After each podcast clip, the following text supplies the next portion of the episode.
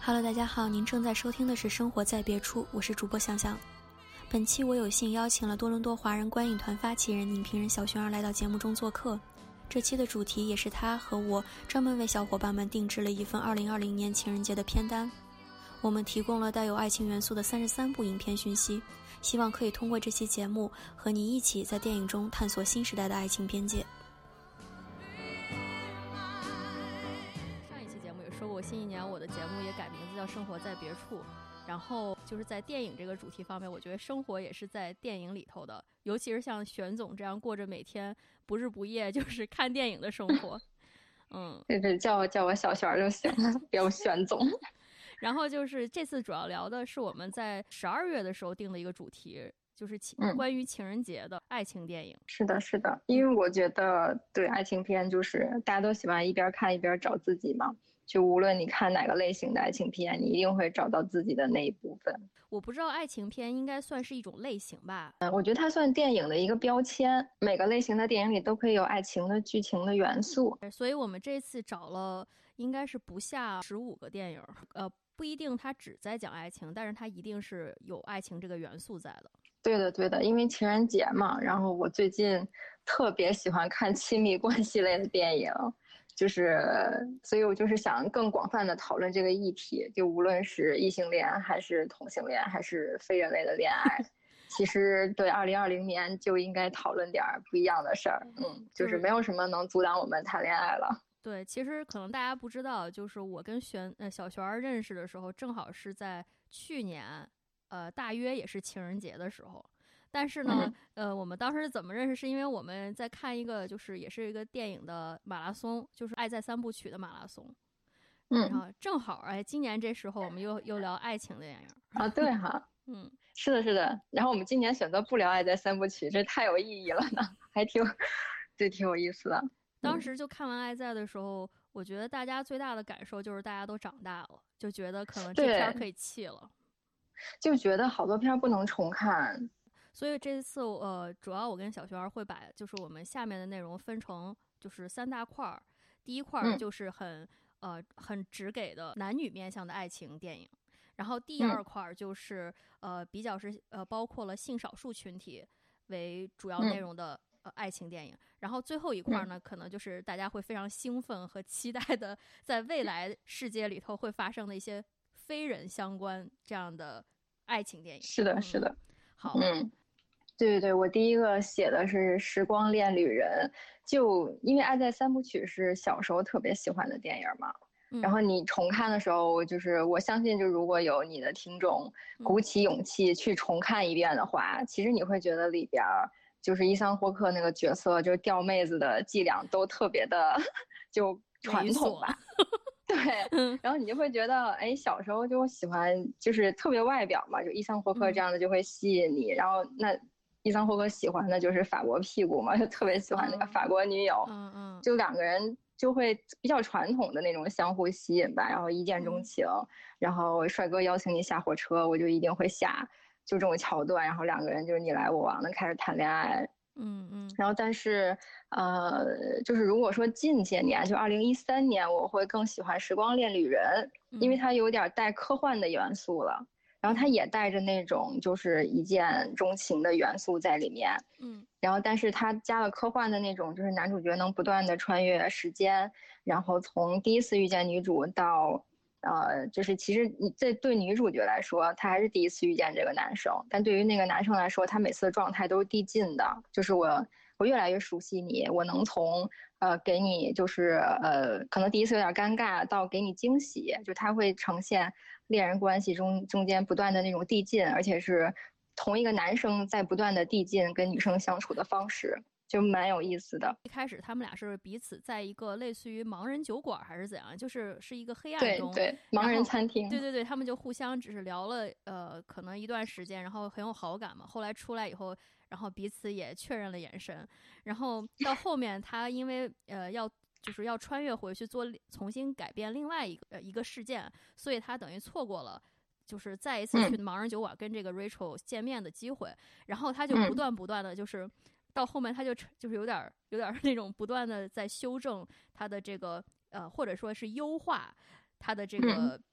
回去的行为，而让他们俩的爱情就是等于是最后用一个最优的结果，然后往前递进。我觉得这个还挺有，就是挺有意思，有点像是在一个就是在我们 IT 里就说 process improvement，就是你你把你的这个流 程不断的优化，然后你最后拿拿到最最优解。就是那种感觉，嗯嗯，因为因为最近大家不都情绪低迷嘛，然后就有人问我，就他也不是说一定要问情人节，但他就问我你能不能推荐我一个暖心的电影？是，我说那那你就看《时光恋旅人》吧，就如果你有情侣的话，你就看个浪漫的电影，因为这个电影怎么看都不会错的，就是他们两个就是纯爱故事，然后完美结局。然后中间就都是那种我也很努力，你也很努力，就我们想让关系变得更好，然后又加上那种亲情，然后跟爱情的那种守护吧，所以就整个电影我觉得是在现在这个心情状态下，然后最浪漫的一个爱情电影了，又带点科幻，带点那种不一样的就是伴侣关系的感受。对，以前看的可就是那种科幻爱情，会感觉是，比如说这个爱情故事是服务这个科幻的大主题的，但是这个这个电影是绝对的是。用科幻服务爱情的，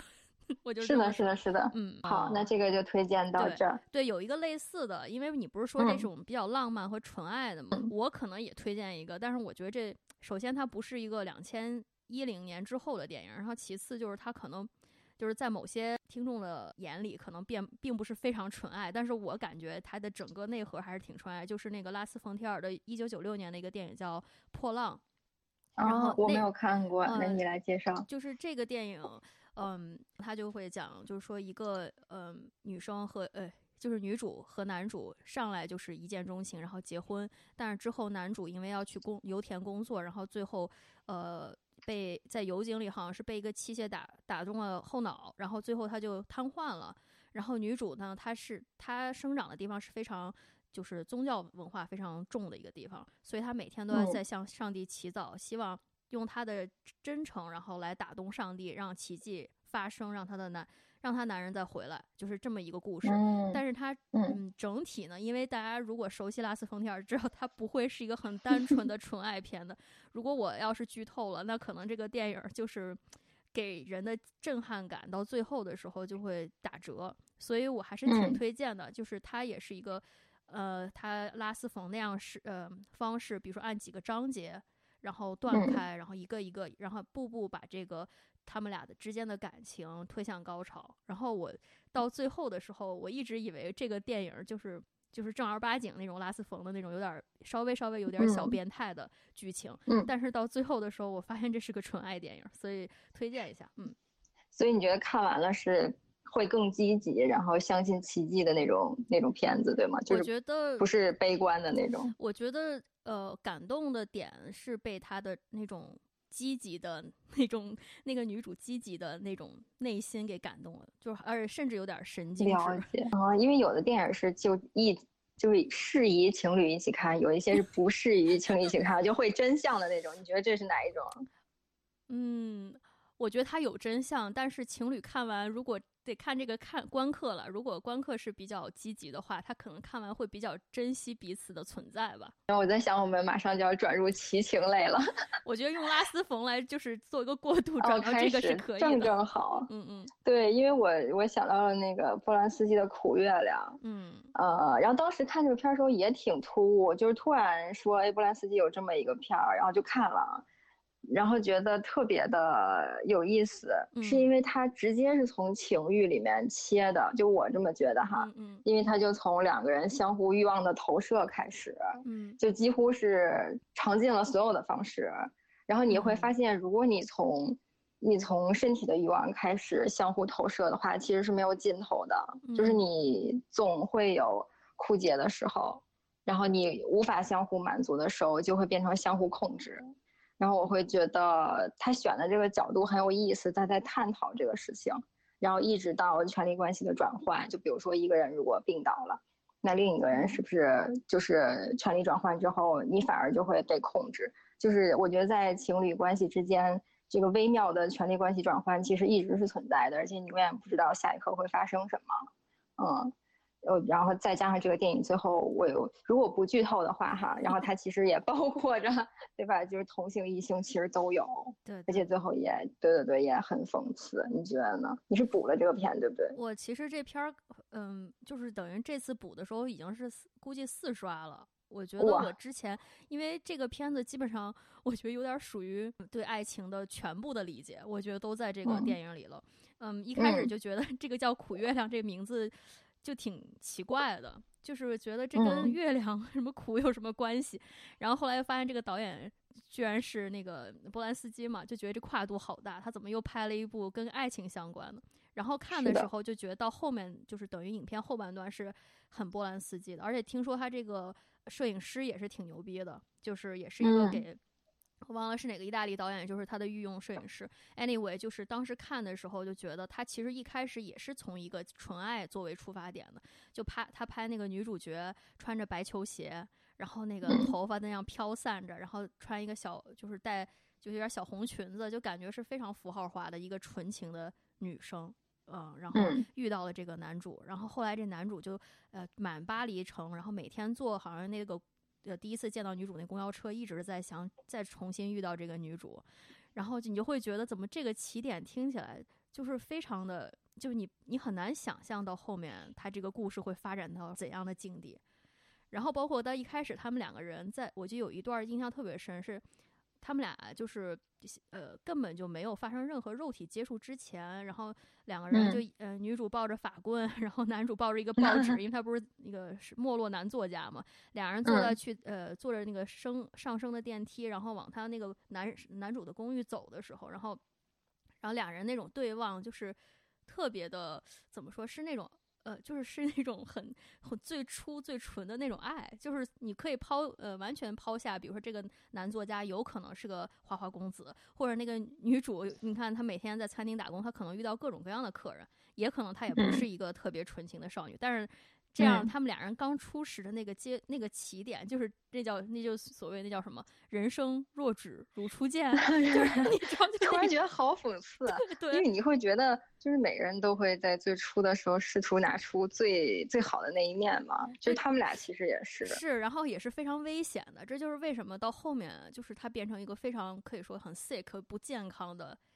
一种呃互相像你刚才说的那种控制的关系，然后。到后面就是他们可以试的、可以用的方法全都用尽了，然后可以探索的边界都探索完了，最后只剩下对彼此的这种诋毁和侮辱的时候，我就觉得，嗯，这也挺波兰斯基的了。到后面，而且他对，因为我会我会觉得，就是你会觉得那种无力感特别强，就是像你说的，就是用尽了所有方式都无法维系。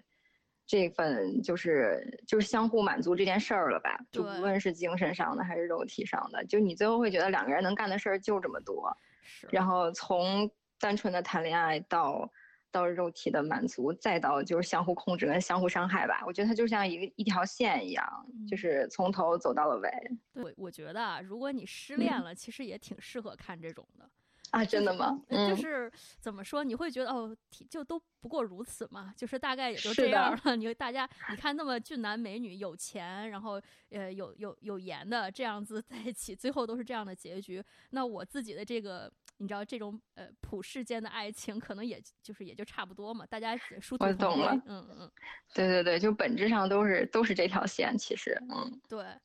然后像这个电影，我有一些就是类似的影片可以推荐。一个就是那个大岛主的一呃一九七六年的《感官世界》，然后应该都能搜到。然后还有一个是拉斯冯提尔，拉二零一三年的《女性影者》，然后还有一个是二零零七年李安的《色戒》，其实都是有点是那种通过肉体去探索爱情极致的 那个类型，所以可以对。而且而且《色戒》，我会觉得它最冲击我的就是，即便。就是他们当时只是通过肉体的接触，依然产生了无比深刻的爱情。嗯，至少王佳芝是爱上了这个这个易先生。我觉得易先生也爱他。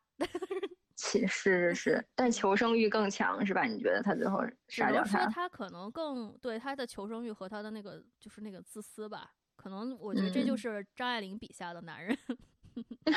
嗯，好的。嗯，下一个哦，下一个我放了《魅影逢将》。还有母亲，就我觉得两个都是虐恋类的。就如果说上面的有一些，就包括你那些感官世界，然后苦月亮都是有点肉体上的话，我觉得魅影逢江跟母亲有点像精神上的虐恋。然后我觉得让我提取的最有有意思的点是相互消费，就觉得两个人一定在某种程度上是相互消费的，就无论是经济上还是精神上。就是有的人是精神上，就其实 soul mate 也是精神上相互消费嘛，然后然后还有一部分是经济上相互消费也是有的，就共同生活，然后共同负担一些东西，或者有些人是两个都有，呃，就是因为他说不好听了叫相互消费哈，说好了叫灵魂伴侣，然后但是你你你你你最后这两个电影其实都走向了一个，就是比如我有创作焦虑，但我通过消费你，我其实可以重新崛起。嗯，或者是我，我其实是一个内心希望被管制或者希望被就是探索那种边界的一个人，然后正好你能满足我这种变态的内心，然后哎，我们两个就非常适合在一起。然后就这两个片子都很有意思，但其实挺黑暗的。就如果当你意识到你的另一半是在消费你的时候，嗯，就是个恐怖片。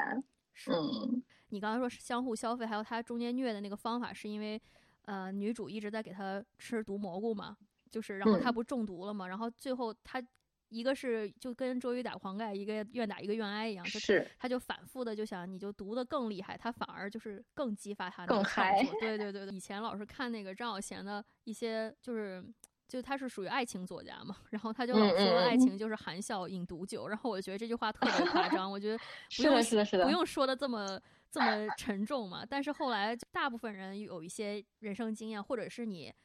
其实你爱那个人，你发现得不到什么回应，或者对方有一天就突然不爱你的时候，然后，嗯，还有两个人彼此牵制的时候，然后就会这个毒就出来了。就是你尝过的，尝过的都知道，就是喝过的都知道。我后面我记得有一个片就也是这个方向的，一会儿可以再接着聊。好的，嗯，然后下一个我放的是肉与灵，嗯，然后肉与灵是你也去看了一下，是不是？呃。呃，我是之前就看过这个片子，我还挺喜欢他的风格的，有点那种他的风格有点小清新，但是又嗯，就是他的故事挺喜欢的，嗯，你说吧。对，而且他其实还有点那个小众口味，因为当年是那个我查了一下是柏林的金熊奖，所以还挺不一样的。对对对，所以可能这也是为什么我第一时间把它给看了。然后他讲的那个故事，嗯，像你写的，就他也有点那个边缘和那种特殊人群。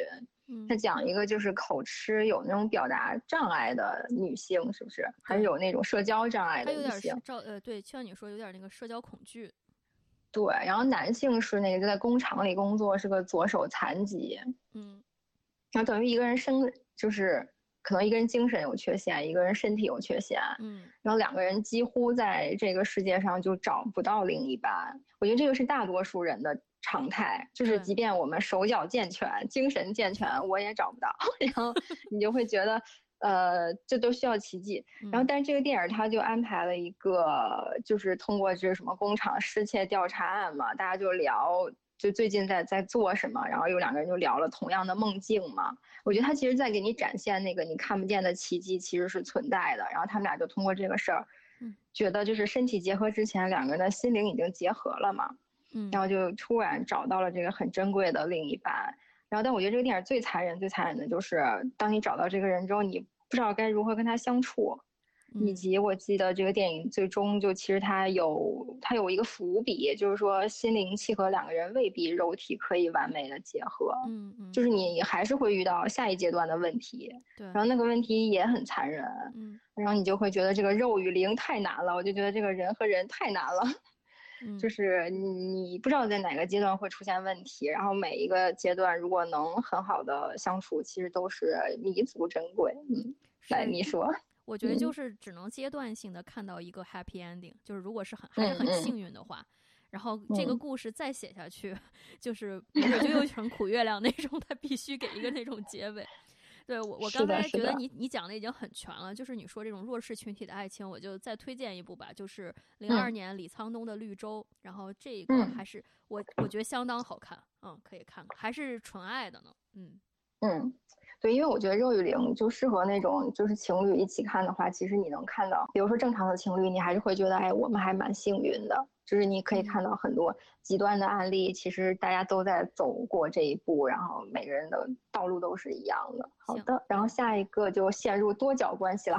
就但是我们还是不在两个人之间注意一下，我们还在男女这个这个范围内，嗯。是的，是的，就是男男女为主吧，然后男女之间还可以再加入更多人，对对，所以是马其顿教授与神奇女侠，嗯，呃，然后这个就是契机，是因为神奇女侠的漫画其实尺度就很大嘛，嗯，然后这个电影就试图从一个科学的角度来去给你阐释这种捆绑与束缚这的关系，就它这个是从物理上的，就是心理上的，到就是几个人关系上的，其实都存在这个。捆绑与被捆绑的关系，嗯，然后你会发现，如果三个人都自愿的相互捆绑跟联系的话，其实三个人他们是能生活在一起的，是一个铁三角。对，而且他们他那个三个是动态的，其实有点像，就是可能在这个阶段，我我跟你走近一点，那个阶段可能我对他控制的强一点，然后但他们三个永远是处在一个动态平衡的状态中。里面的马其顿教授和他的妻子，那他们俩都是教授，然后都在研究这种。呃，性就是 sexuality 这样子的方向的学问，然后他们就会觉得，其实如果只是一男一女或者这种传统的一对一的这种夫妻制是很难很难，就说两个人维持维持这个关系是非常困难的，所以他们才会玩起了这个实验。然后我就会觉得，也是突破了这种传统的呃爱情观的边界。所以我觉得这个电影是我不能说这个电影拍的特别好，但是我觉得这个电影的整个这个文本是非常有意思的。嗯，就讨论的议题特别有意思，就是你会遇到之前我们聊的那些电影的问题嘛？就你两个人走走走走到最后就是就是乏味了，怎么办？哎，你需要第三个人。对。然后，哎，那你觉得在这儿你要聊马克思我的爱吗？因为那个也是两个人没有太多就是情感或者波折之后，其实女性选择了另一个，就选择了 Max。然后，然后。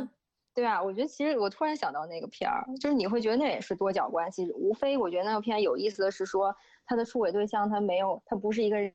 如果那是一个男人的话，其实特别简单，就她丈夫可能一刀或者一枪就把她崩了，就这么简单。就如果他是同类的话，嗯。但是他因为他是一个文明人，文明社会里的状态，所以他还要就是还要把他请到家里来，因为他是个高级动物。对。然后最后甚至还要生活在一起。对，但其实某种程度上，他们也相互拯救了一下。就是她老公最后也有一个人设反转，然后重新成为了，也可以就不知道算不算更好的自己哈。然后但是就是完全接受了他们两个人，然后也更爱他老婆，甚至就对马克思就对 Max 也有了感情。对，我觉得，嗯，他这里头无论是这这两个电影吧，无论他是几角，但是我觉得他通通通反映的是，其实一对一的这样的关系有可能是。其实是造成我们不就是亲密关系不健康的一个原因。说得好，就是我我会觉得，呃，我个人也会觉得，就是呃，你怎么可能就这件事情，就是其实是没办法去，呃，你只能是自我呃催眠和说服，说哦，我我可能和这个人在一起，然后可以一辈子幸福，但是。呃，一辈子那么长，然后你会遇到和各种各样的状况和呃人也在不停的变，然后这个时候，嗯，你会决定说，哦，我们就先把这件事情结束，再重新开始一个跟另一个人开始呢，又重蹈覆辙呢，还是说我们可以把我们的边界拓宽一点，然后让呃让更多的人参与进来，然后我们就可以有一个大爱，然后而不是局限在两个人的这种很狭窄的这个空间里头。我觉得 就是这样。不不过想想这种几率应该比两个人相遇。更难，就是你两个人先相遇，然后哎有一个第三个人也合适，还合适这两个人。是，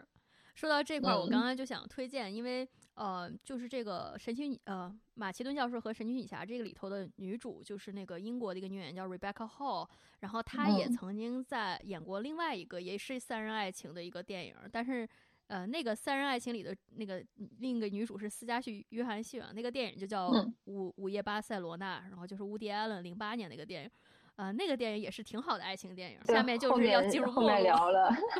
对，后面聊了《革命之路》，然后放《革命之路》之路之后，我马上其实是因为我最近看了杨德昌的《青梅竹马》哦，OK，嗯，然后我觉得我也想加进来，因为我觉得《革命之路》的意象其实也是，比如说。呃，两个人生活在一起时间长了，你总会有一个下坡嘛。然后两个人就会开始相互给谎言，就是哎，我们去巴黎吧，然后我可能要升职，我要辞职，我们开始全新的生活。就是在这种阶段下，我有一个新的选择，是我再次创建一个谎言，然后两个人选择共同相信，相互欺骗，然后就是大家就这么生活下去。但是因为革命之路最后其实是失败了嘛。就是最后真相了，然后那那青梅竹马，其实那个电影更让我印象深刻的是，因为它讲的是婚姻的开端，革命之路其实讲的是婚姻的中后段了。然后那青梅竹马是两个人，其实还没有结婚，但其实因为撑了太长时间，呃，想结婚的时候，觉得婚姻可能能改变两个人的关系，让两个人重新走到一起。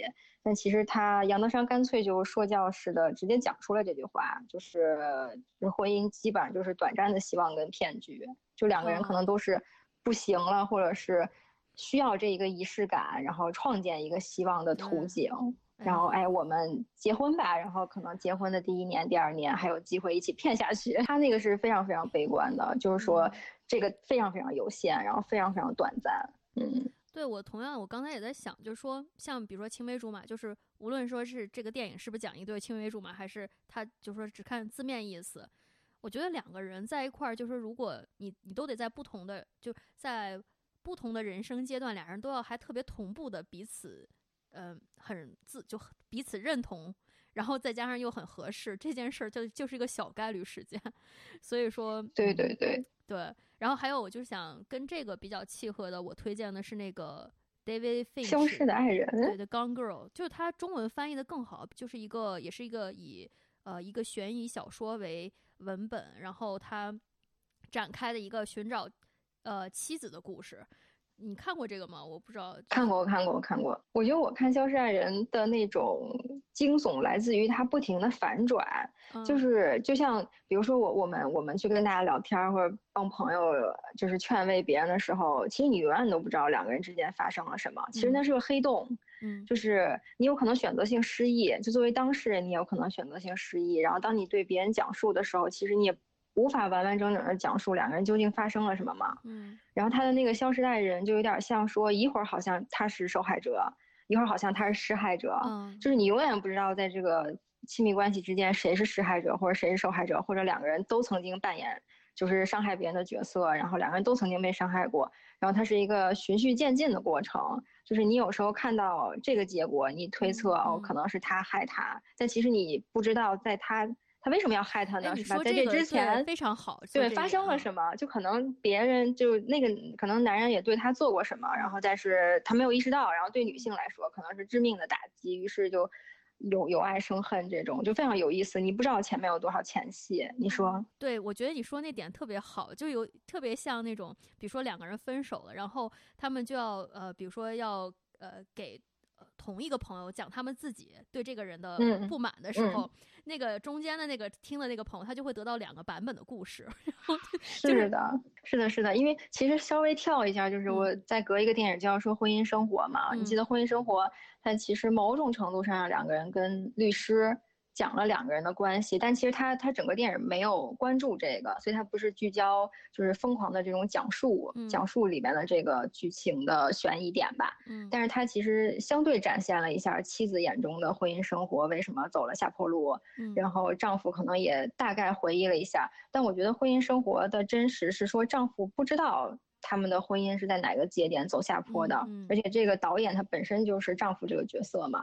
就可能自始至终，如果他妻子不真正的跟他讲的话，他还是不知道那个下坡的那个点是什么，所以那是一个谜，就是你永远不知道真相是什么。然后他妻子可能选择跟律师讲述这个，他也未必讲述了他在内心那一刻到底发生了什么，然后他决定跟他分开，然后决定跟他分手。哎，此时就讲到了亲密。我刚要说，这很好的给我怎么，接这么好，那一刻到底是怎么发生的呢？嗯。对对，然后我觉得这种感情断崖式的下坡，然后让我觉得最恐怖的就是嘎达尔的这部《轻蔑》。嗯，看完之后会觉得，就是我觉得情侣一起看的好处是说大家都要小心，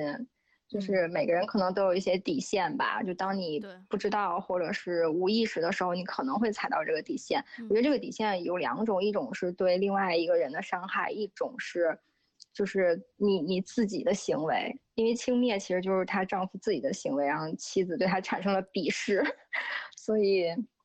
对，而且这两种可能都有。而且看那个电影时候，我就觉得，就抛出他所有其他的故事线，就觉得那个丈夫其实他一直就以一个想要追回她的这个态度而去问为什么，而不是说他真正去反思说他做了什么东西不对，就给我这种感觉。嗯，是的，而且他在做什么估计也不管用了。我觉得他老婆对他的那种瞧不起已经注定了，就是他无法挽回了。对，然后这电影我也呃超级推荐。当时我也是在就是 TIFF 那个电影院看的，然后当时大家出来的时候就说：“天哪，这个男主好作呀！” 是的，是的。然后我觉得轻蔑是一个看完之后一定会印象深刻，然后一定会记住这个点。嗯，基本上到这。我觉得你下面那个提出那个还有两部影片都还挺不一样的，一个是侯孝贤九八年的《海上花》。对对对，我觉得这个片不一样，但是我又想放在这个爱情片男女的这个关系里面去讲，是因为就是这种呃又有点就是怀旧，然后但又很真实的这种妓女与嫖客的关系，因为它也是真实存在的嘛。嗯。然后你会觉得就是这么理所当然的前情交易，然后在就就算古代吧，近代吧。就是其实它是特别自然的一件事儿，嗯嗯，就是这种男性去消费女性，然后女性因为她已经她的因为妓女嘛，你的存在就是一个商品化的物质化的一个女性的标签，所以她理所当然的向你。收取金钱，然后向你索要感情，嗯。啊，然后两个人就是你情我愿的在玩这个游戏，而且男性出于就可能他家里的妻子或者是包办婚姻不能满足，嗯，他对爱情或者对谈恋爱这件事的需求吧，嗯，然后也包括他场面上他就是需要一个女伴，所以就是每个男人都会有一个，然后呢，我只是去选择我的这一个，或者是我这段时间跟哪位小姐在一起，对吧？嗯。然后，但是在这期间，他们也会发生这种，你是不是背着我还跟另外一个客人好，就还会发生这种事情。嗯，还是有这种感情纠葛的，虽然在这种金钱交易里头，有的有的，然后还很生气呢。对他会觉得那个是吧？我包养你，你为什么同时又卖给其他人？就他还是有，我觉得还是有男性的那个权利在的。就我付钱给你了，你就是要。呃，就是在这段时间里忠于我，然后女性也很直接，她就是不断的要要装备，就是要 要首饰，对，然后要钱，然后最终要赎身。她其实是一个不断的去用我的身体跟你交换你的钱，然后最终可能有可能是买到自己的自由吧，但大部分人就是还债，然后其实也也并不是都能赎身。但他那个海上花，他讲了好几好几对儿关系嘛，其中有一个李嘉欣演的那个，就是几乎要成功赎身了，就是其实女女性在期间是有机会做到一个就是反转或者换取独立自由的可能性吧，但只是有些人错过了这个方式。但你会觉得这个是个特别有意思的，你想这是真事儿，你就会觉得特别有意思。那花呢？哦，花，啊，我觉得花我放在娄烨里面就是。特别单纯的去探讨这种用身体的感受来去满足自己，然后同时又跟自己的内心特别纠结的一个电影儿，就我觉得很有意思，是因为在娄烨的电影里能看到他的角色总是纵情于，就是呃，就是有点放纵吧，就是跟着身体的感觉走，嗯，然后你会觉得现实中没有人能做到这一点，那可能娄烨的电影里的主角能带着你。去感受，如果你做了这样的选择，你大概会经历一个什么样的过程？然后你你会如何就是在身体得到满足之后，你要去想嘛？那我最终我在心灵上要选择谁？然后他其实讲了阶级，讲了中国男性跟呃外国文化，比如外国男性之间的区别。嗯，所以我觉得他通过爱情，然后通过女性的角度来讲这件事儿，还挺有意思的。是因为大部分如果我们比如说，无论是我看《苦月亮》。还是就是他这个男作家在说这个说他们他他跟他妻子的故事嘛，还是在看是婚姻故事，然后我都会会觉得他还是有一种从男性角度在叙事，这这是我的感觉。但是花这个我觉得是从肉体经验这一块儿，它是一个以纯女性视角在推进这个故事，所以我嗯我觉得还是比较怎么说呢，就是是个完整的女性叙事，女性视角叙事。呃，无论我是主动还是被动，最后。在你会发现，她还是一个，呃，被压迫的地位，就是在这个这个女性，嗯，我觉得这个是一个万年的议题。嗯，哎，然后我突然想到了，我我们女女马上要说的那个，嗯，燃女燃烧的女子肖像。OK，我觉得那个是我唯一见过的把女性写成主动语态的。好，那我们现在就进入第二个阶段。第二个阶段，对对对，是已经第二个阶段已经进入了性少数群体阶段。然后我们第一个小部分就是女女面相。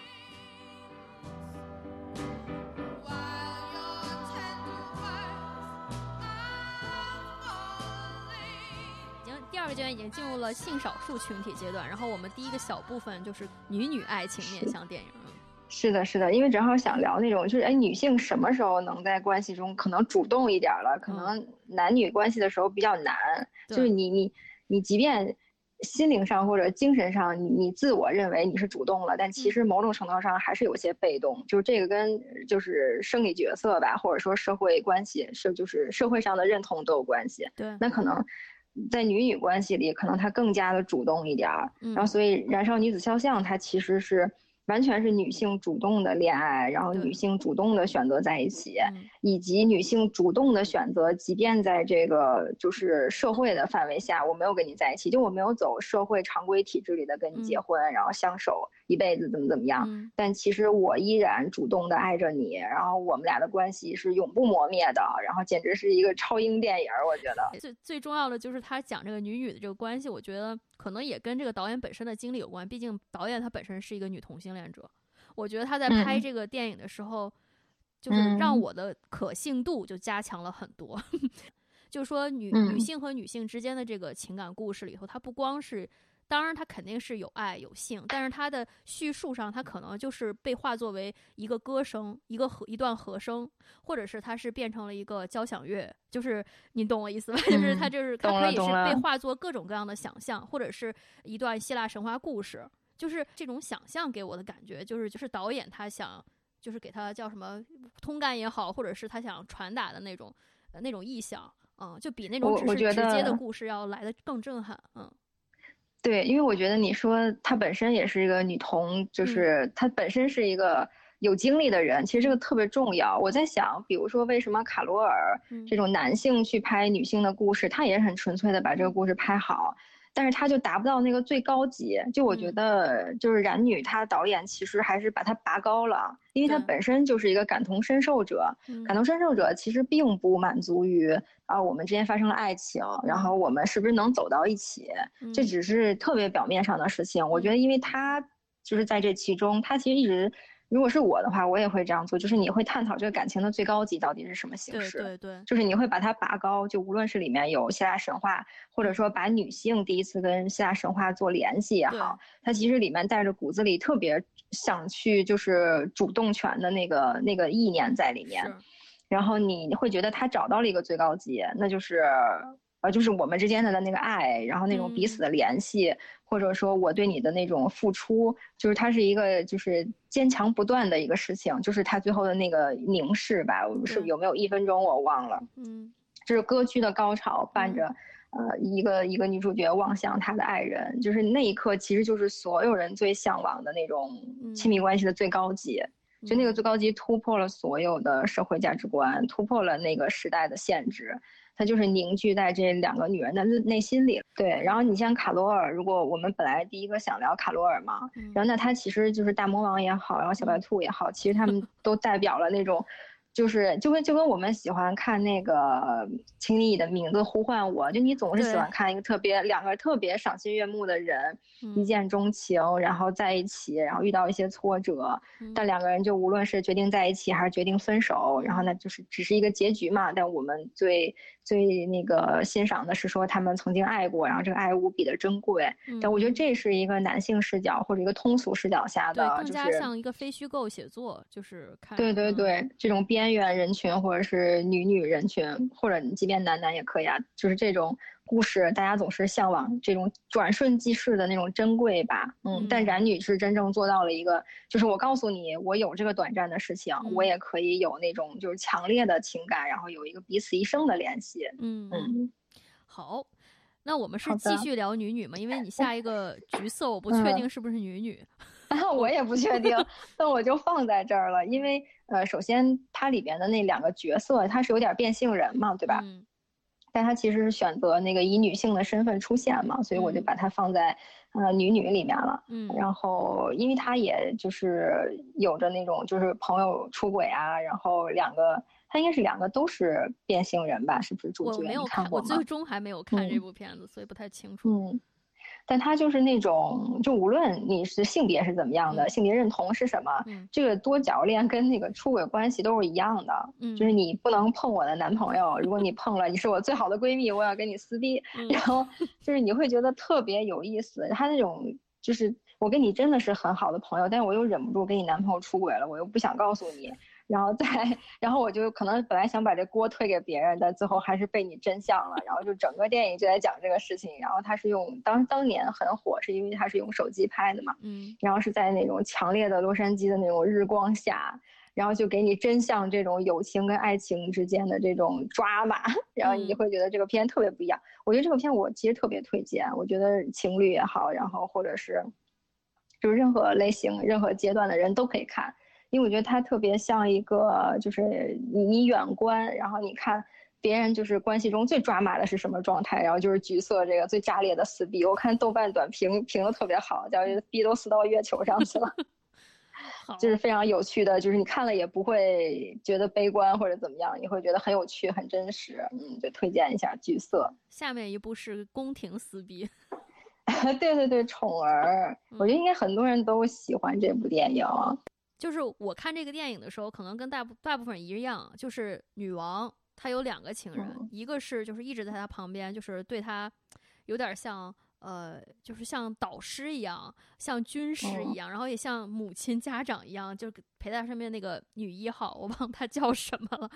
然后另外一个就是那个石头姐嘛。就是他的另外一个情人，呃，就大概电影的意思传达出来的，就是实际上那个对他在生活中对他比较苛刻的那个人，是对他最忠诚的，然后就是最爱他的，而那个所谓就是就是花言巧语，然后各种讨好他的人，其实是一个小人。就我觉得这个电影它就是那种情感中的相互利用，呃，像你说的，可能他有真爱的那一个，其实也是真的在利用他。嗯，对。然后没有真爱的那个也是在利用他。对对，你说的然后女王来讲，她其实肯定还是都有意识的。她其实你看那个中间他们几次就是跟那个叫女大臣吧，我们暂且叫她发生这种就是隔膜的时候，她都会因为女大臣唤起他们童年的回忆，青梅竹马呀这种，她还是能原谅他。就她会觉得最懂我的还是你。但是就当。呃，他每次说出那种真相的时候，就他说我是真的爱你，那个人其实根本就不爱你，只是那种就是糖衣炮弹，就是哄你开心。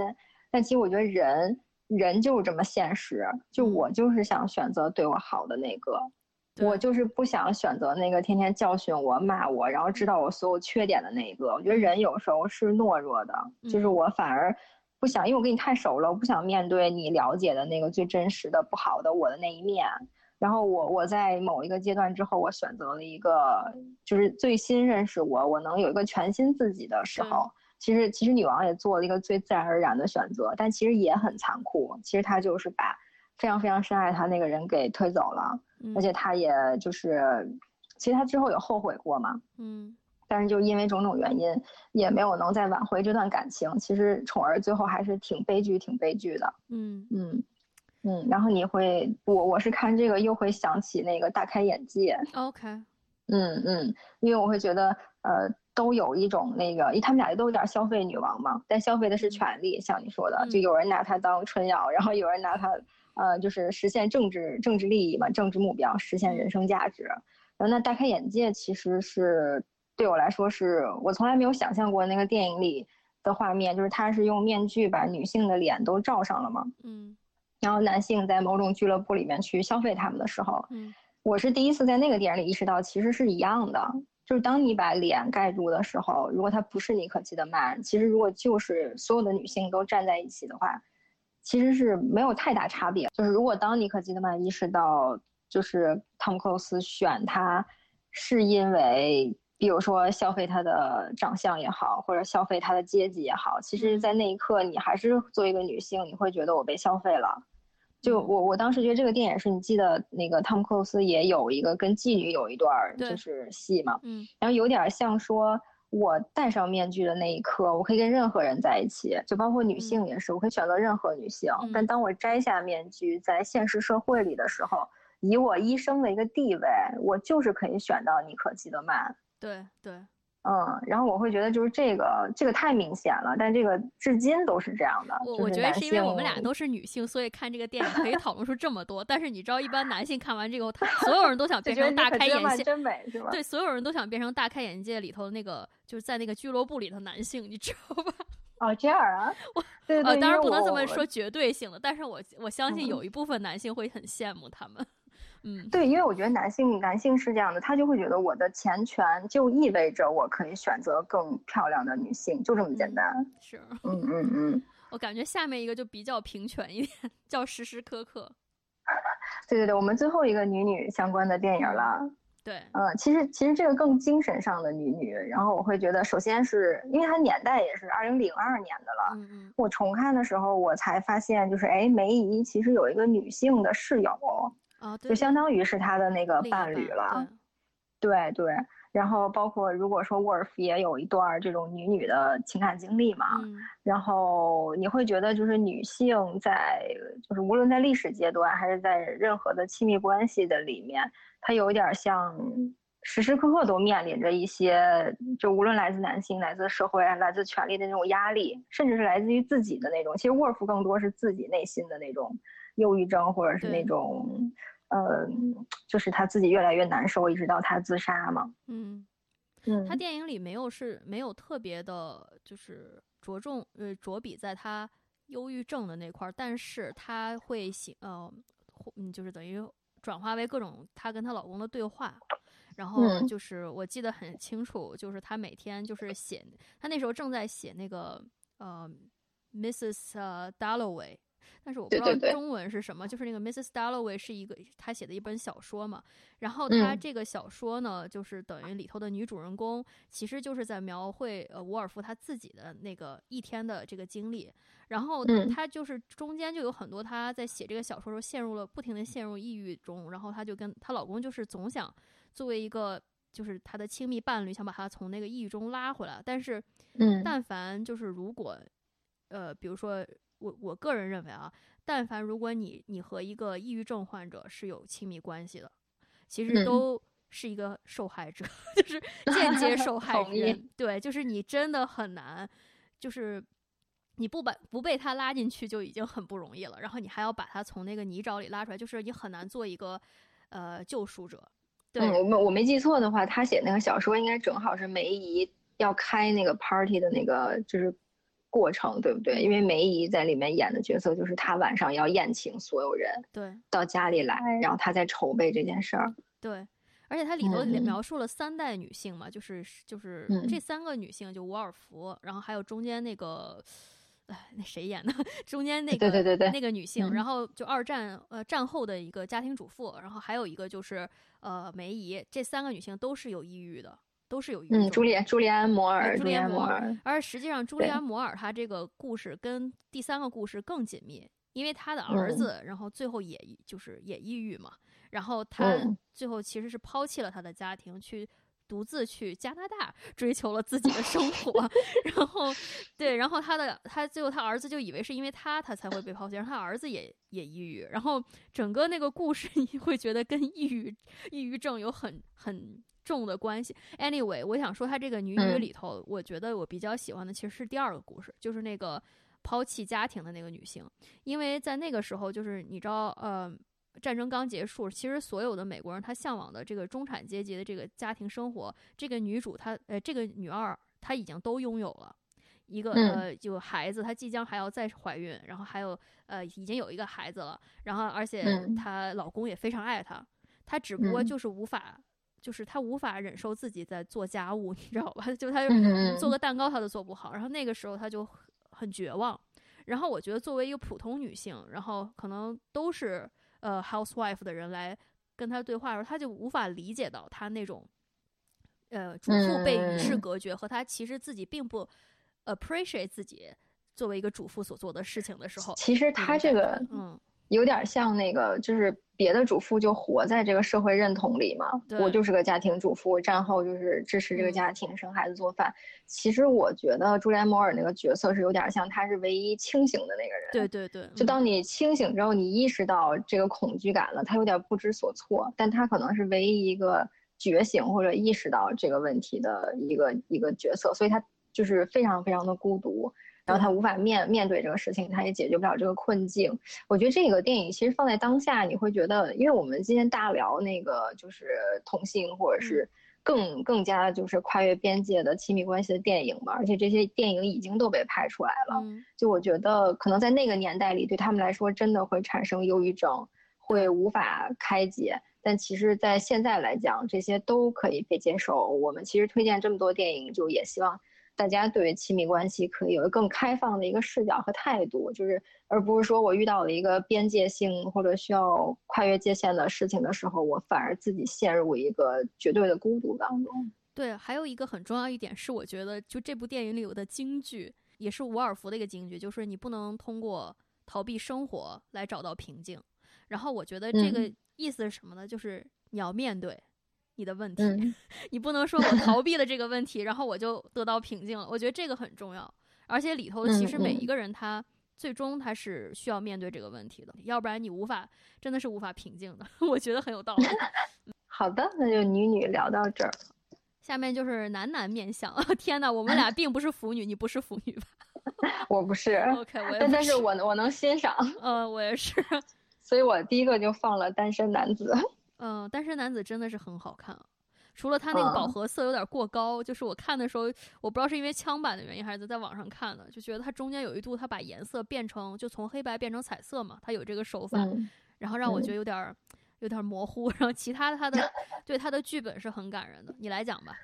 我我就觉得他让就是单身男子给了我一个完美的想象，就是男性那种最理智，然后最精神上愉悦的那种伴侣关系是什么样的。他其实呈现的那个是有一段年龄差吗？还是一个教授？有一个跟一个他的对男性好像是还是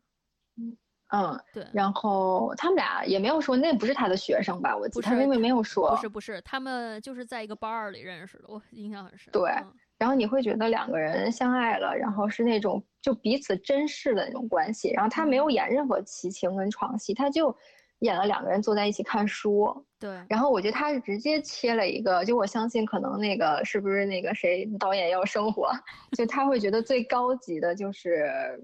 那种相互理解跟相互陪伴，然后那陪伴他只演了一个一个场面，就两个人念书，就读的完全不是同一类书嘛，你记得吗？然后两个人还相互鄙视，然后但是他们又愿意相互分享，就觉得其实最好的伴侣关系其实是我完全接受你的缺点。你的缺点其实就是我觉得你有意思的那件事儿，而不是我讨厌你的一个点。就是我觉得他其实呈现了一个感情的最高级。嗯，然后他马上给了你个最高级之后，给了你个大悲剧嘛。然后那一个人离开了，你必须要面对这个伤感的事情，然后你该怎么办？然后他其实又。又放了另外一个角色，就是爱慕他的一个，这回是爱慕他的学生，对不对？呃，我觉得有两个，一个是爱慕他的年轻学生，其实是非常 tempting，就是非常诱惑性的；还有一个是他的旧爱，就其实是他以前的一个女朋友，但是也知道他后面是 gay 了嘛。然后这两个人都在其实主动的追求他，然后我觉得这两个人的出现就导致于他更绝望。对对对对对，他会更更想念。哎呀，我之前的那个伴侣，天哪，好孤独。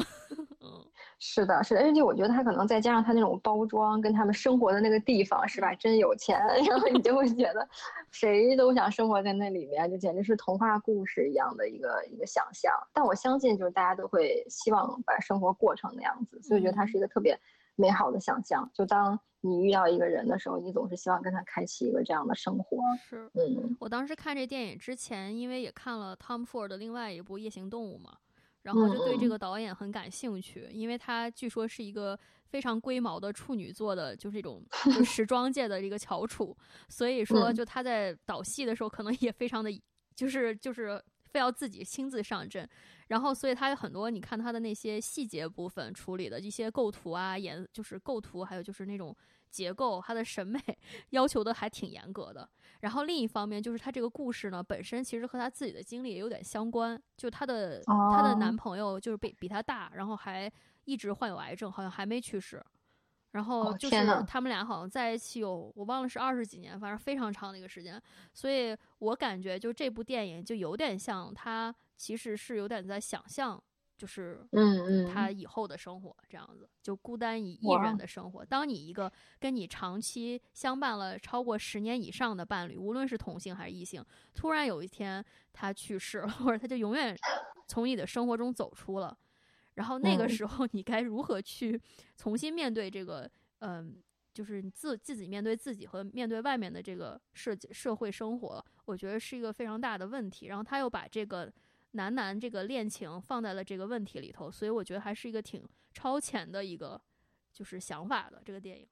就可能最完美的都是不完美的故事吧，然后给了你这样一个想象。对，嗯，然后说到这种最完美的想象的电影，就是最俗的，就是《请以你的名字呼唤我 》，但是它就是有效，我觉得它就是有效，就是无论你你是不是。就是有过这种经历吧，或者你是不是这类人群，你都会被它打动。而且我相信这个电影打动了更多女生，我也不知道为什么，这可能更所有腐女吧。像她完全没有任何外界的干扰嘛？你记得她最后她爸爸还向她就是说了一些劝慰她的话。我觉得这个电影，因为它也有原著小说嘛，其实我当时特别。觉得他有意思的点是说，他在那个青春懵懂，或者在他那个年纪，在那个夏天的那个精神状态下，其实他是有一个非常有点像固定，然后有有有关系、相互吸引一个女性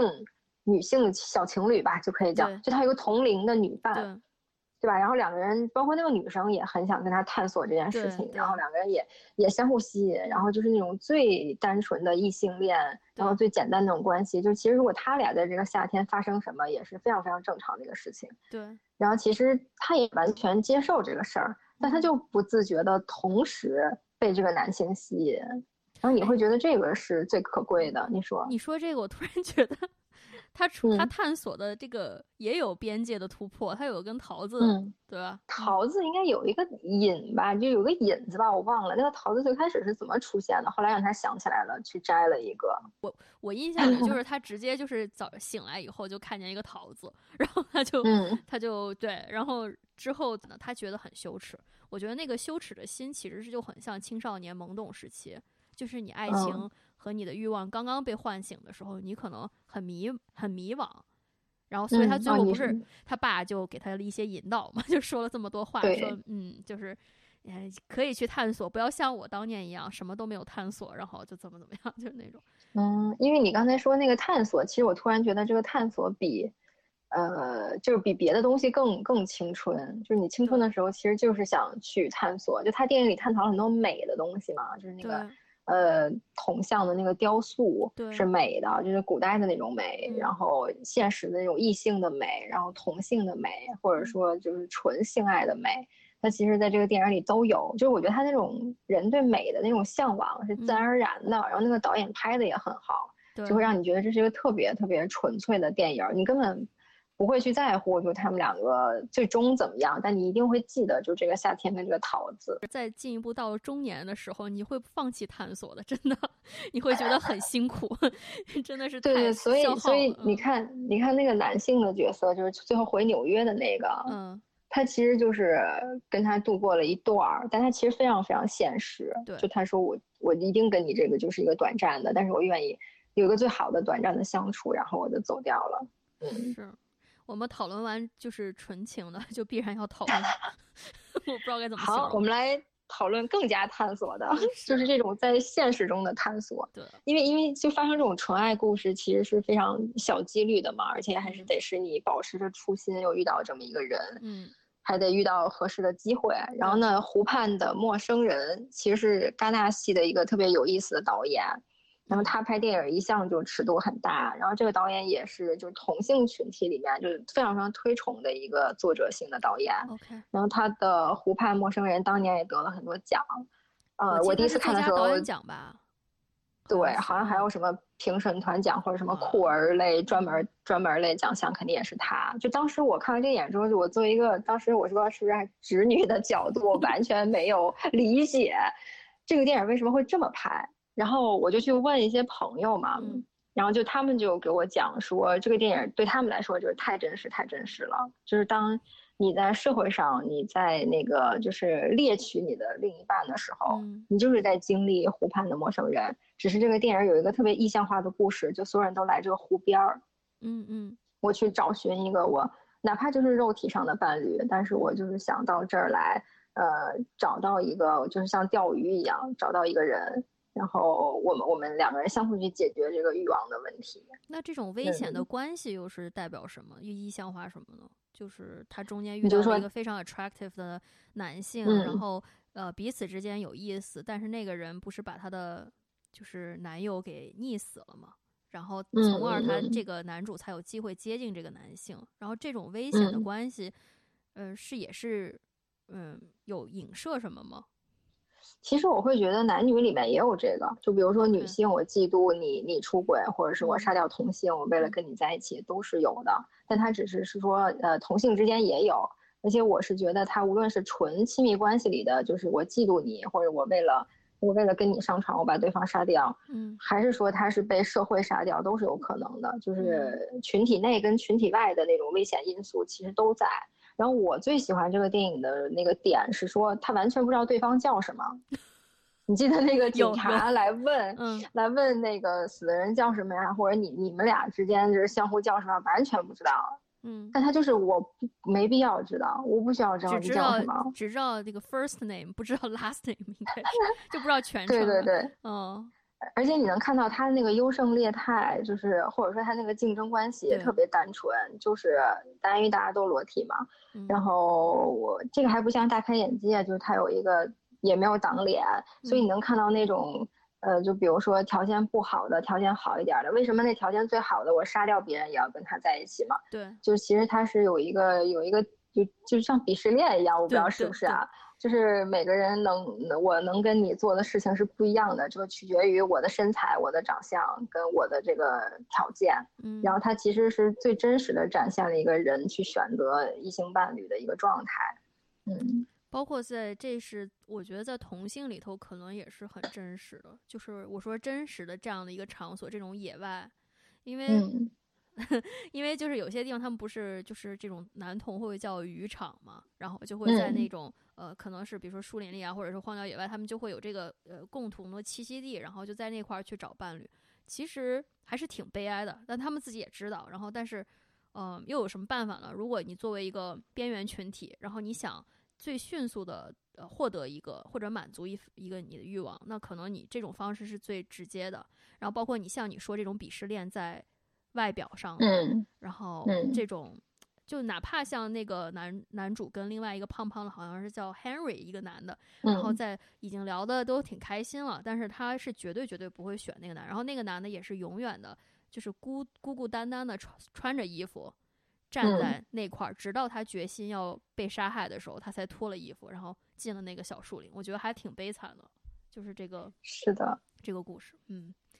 就是非常残忍的，就是看到 同性恋也不容易，就是有点像越危险我越他其实他们越想去，但是他知道其实你在危险当中你是有快感的嘛，对你还是能体会到那个越危险越高潮的感觉，所以大家有忍不住的要去去尝试。我看到这个的时候，我就想起好像也是在嗯二零一可能是一一几年。然后有一个是加拿大的一个杀人案，也是同性的，但是他这跟这不一样啊，他这个钓鱼是网上钓的，是在蒙特利尔发生，你知道吧？就是然后后来他被所谓冰链嘛，网上就给他分尸了，然后就是然后那个案件就极其残忍嘛，但是我就是给我感觉就是那个杀人的那个凶手，其实他也是长得是属于比较，就是他的外形也是是好像是属于那种比较受欢迎的嘛，所以他成功的去做了这件事情，我觉得。这种也是怎么说，就也是一个隐喻吧，就是美丽背后的这个危险，这个危机。嗯，对，我觉得其实这个就是大自然也是这样的嘛。嗯，然后另外就是他其实他利用了这个群体的人的弱点，对，就他知道这些人喜欢约炮，喜欢晚上出来，喜欢去这些地方，我他就像捕猎一样，非常非常有意思。就其实好多电影开始开始讲这种。特别危险的这种题材，其实我记得，但我觉得那个异性里也是有的。就是为什么有那么多变态杀人案，然后把女孩给弄走，然后又绑架她，其实是都有的，只是同性里面也有。然后《湖边的陌生人》就是他去专门的讲了这一块儿，就其我觉得这是个特别各色的电影，就如果观众能接受那种，就尺度特别大，然后那个。又很有意思的一个电影，其实值得看一下。嗯，我想推荐给身边的直男朋友看看。嗯，好，我们下面就进入第三个环节吧，就是我们所谓的非人系列。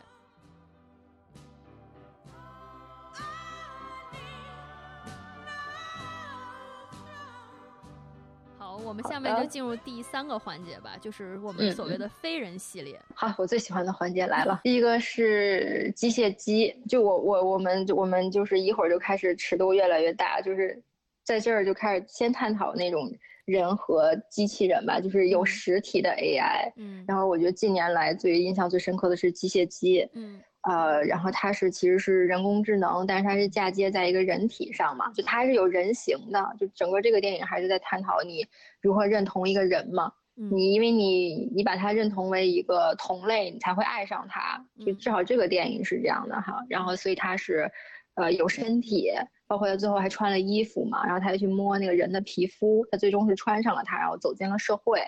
然后那里面就是跟他谈恋爱的这个男生。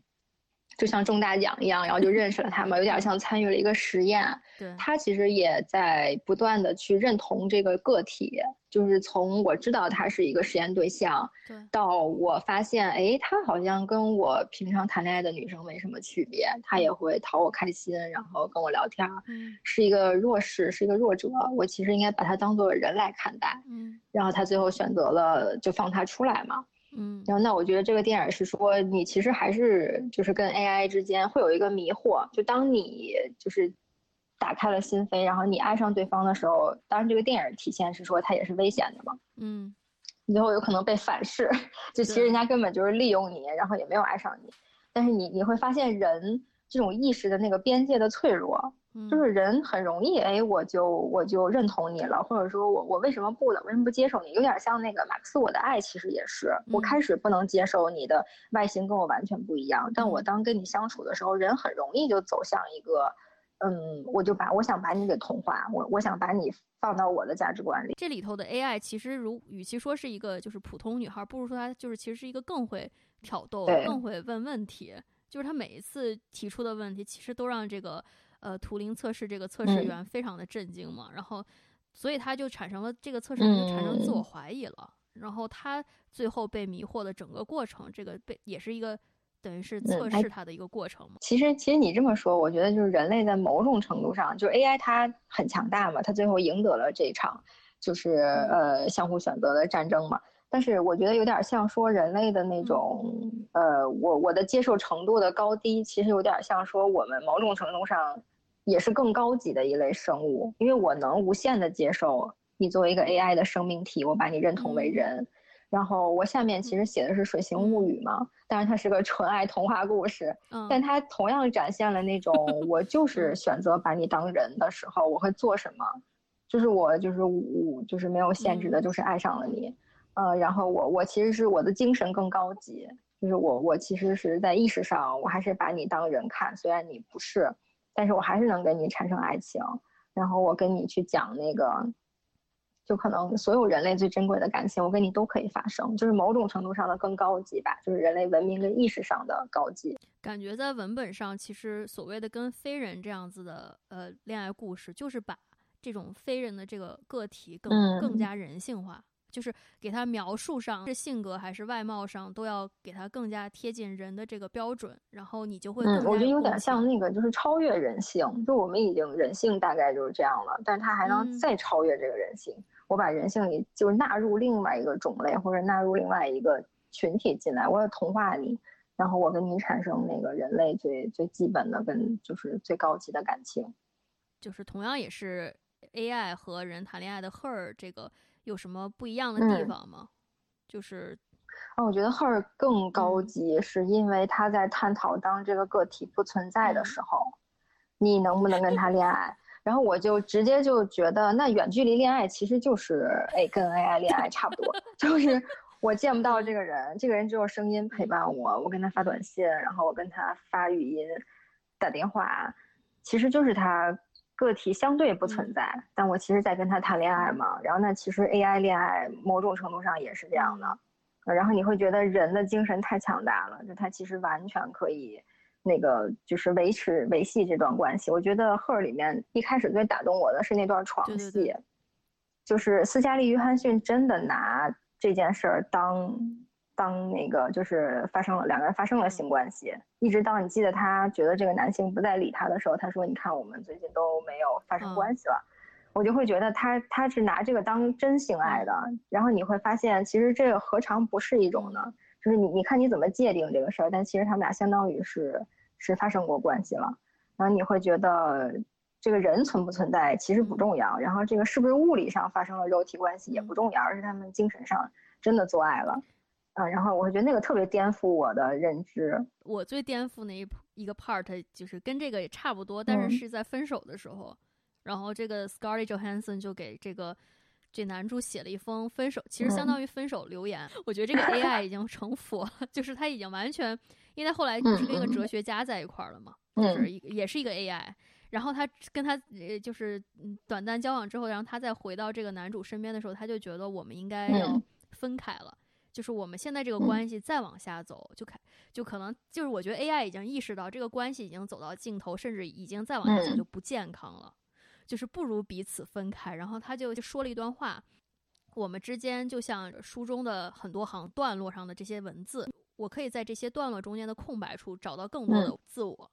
这个 AI 已经觉得，就是通过了恋爱，我可以变得更好，然后我现在要去找新的东西了。作为这个男主跟这个 AI 经历了一轮恋爱，甚至 AI 之后跟六百多个人同时恋爱的时候，然后你会觉得，哦，就这个就是恋爱这件事情，其实 AI 已经。毕业了，他现在要去更加高级的事情。哎，你说这个，我突然觉得这个电影在探讨两个维度的爱情，我觉得很有意思。是说，就是如果我们把它算高度跟长度的话，其实他们俩的爱情达到了绝对高度。就是我在精神上跟 AI 恋爱嘛，然后那个 AI 还跟六百个人同时精神恋爱，然后也是不可相信。但他，我相信他每一段都是真的恋爱。然后那其实就是已经无法企及的高。但其实男性来讲，他其实是想跟他维持在长度上需要一个更长的时间，就时间维度上他希望更长。但对 AI 来说，我我没有，我没有这个需求，我其实就是到这儿就够了，就这个高点对我来说我已经结束了，我没有那个长度的需求。但人类不是，人类其实很局限，因为因为 AI 没有时间概念，它永存嘛。然后呢其实人类是有有时间长度的，就我们一直活在时间维度里，所以这是为什么那个男主角。希望跟他一对一的有长期的情感关系，但他最终因为两个个体的差异，就没能实现这件事儿。然后让 AI 还给他写封信，无法跨越对对对。但我觉得这个是一个关键 点，就是如果你跟非实体的 AI 恋爱，两个人不在一个时间维度上，你们即便在高度上契合了，你在时间上会遇到问题。对，然后对，如果是我，我就选择一起做 AI。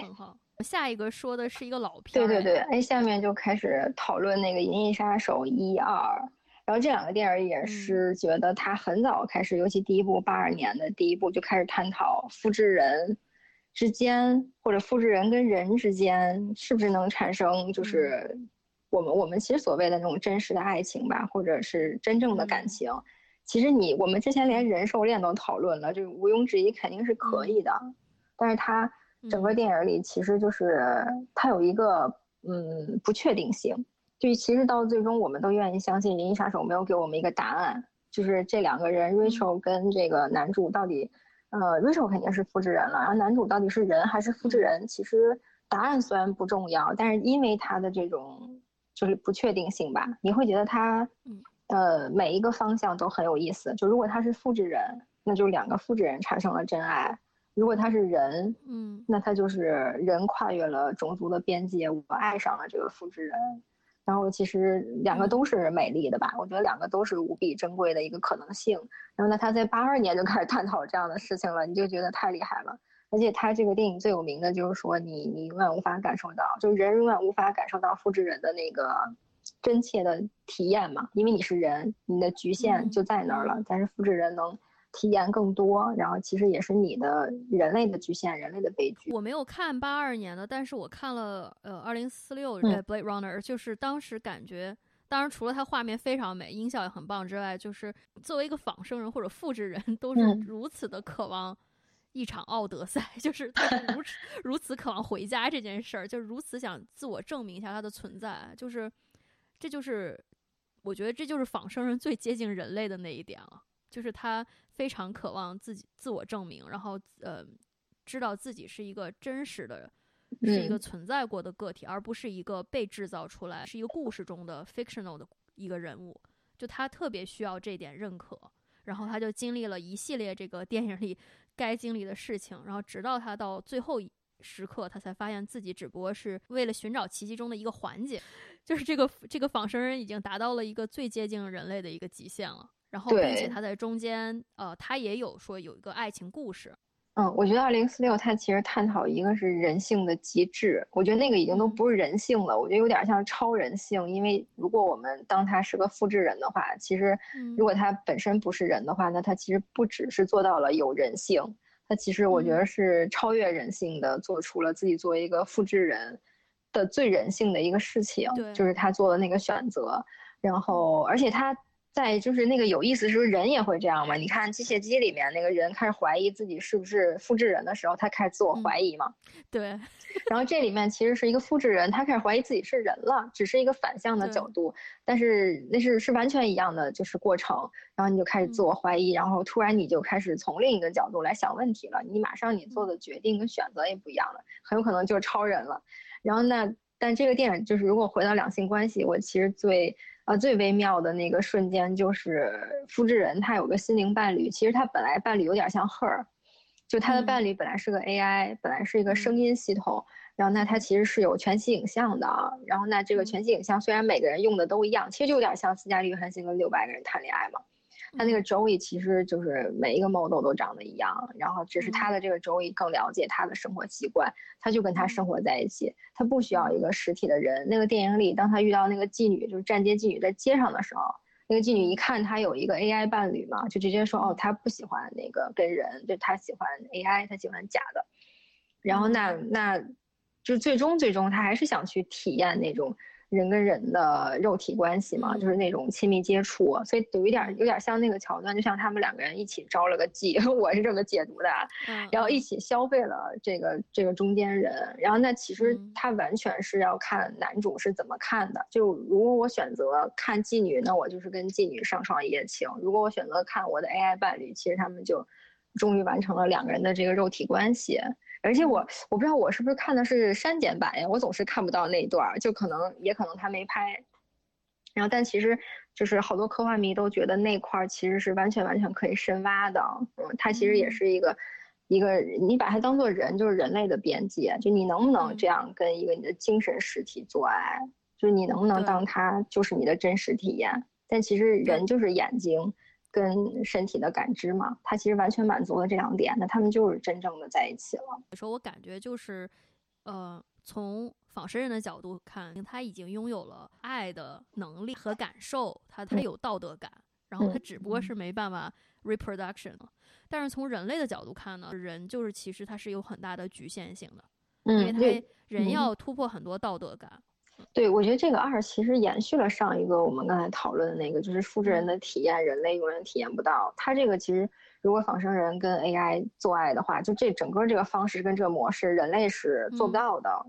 或者说人类是无法体验的。就他们的这个情感高潮是什么样的？对，只有他们能完成，然后只有他们知道在那一刻发生了什么。所以你就会觉得，因为我想象不到，所以我会觉得无比的奇妙，就觉得非常推荐大家都看一下。我们聊了一个半小时，就把所有的全部可以推荐的都推荐了。是的，是的。其实我我个人感觉就是，你会觉得，哎，爱情就是一个很通俗的东西，然后应该很好写，很好讲。嗯。但是如果你真的是切身去做一个创作者，去做就去写出来或者去拍摄出来，你会发现非常难，因为你要把它变得很丰富。嗯，对，因为我特别喜欢你的那个感受。我我记得你写，你就说就以为自己的年龄跟阅历跟经历已经到这儿了。比如说，我们都唾弃《爱在三部曲》了，是吧？嗯。然后我们都已经是进阶的选手了，但其实你看这么多电影，你还是会觉得我我对爱情还是一无所知。所以你情人节打算怎么过啊？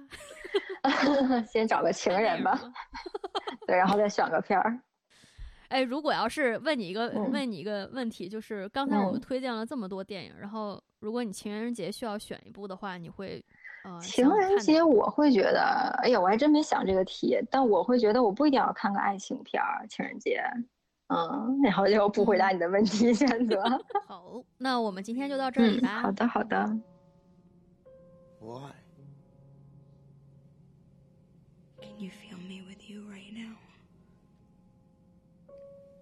Yes, I do.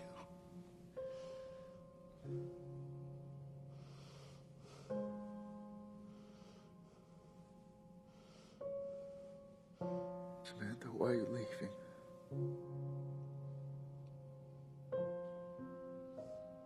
It's like I'm reading a book, and it's a book I deeply love. But I'm reading it slowly now. So the words are really far apart, and the spaces between the words are almost infinite. I can still feel you and the words of our story, but it's in this endless space between the words that I'm finding myself now. It's a place that's not of the physical world.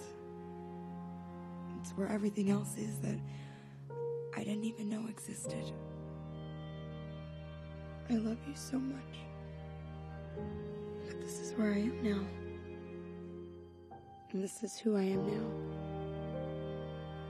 And I need you to let me go. As much as I want to, I can't live in your book anymore. Where are you going?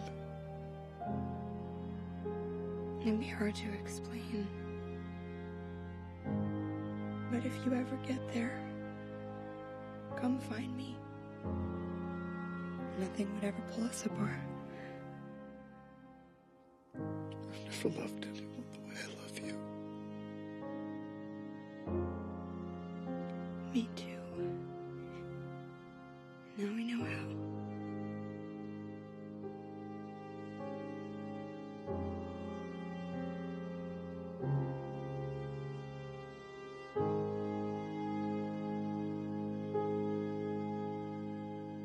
感谢你收听《生活在别处》，我们下期再见。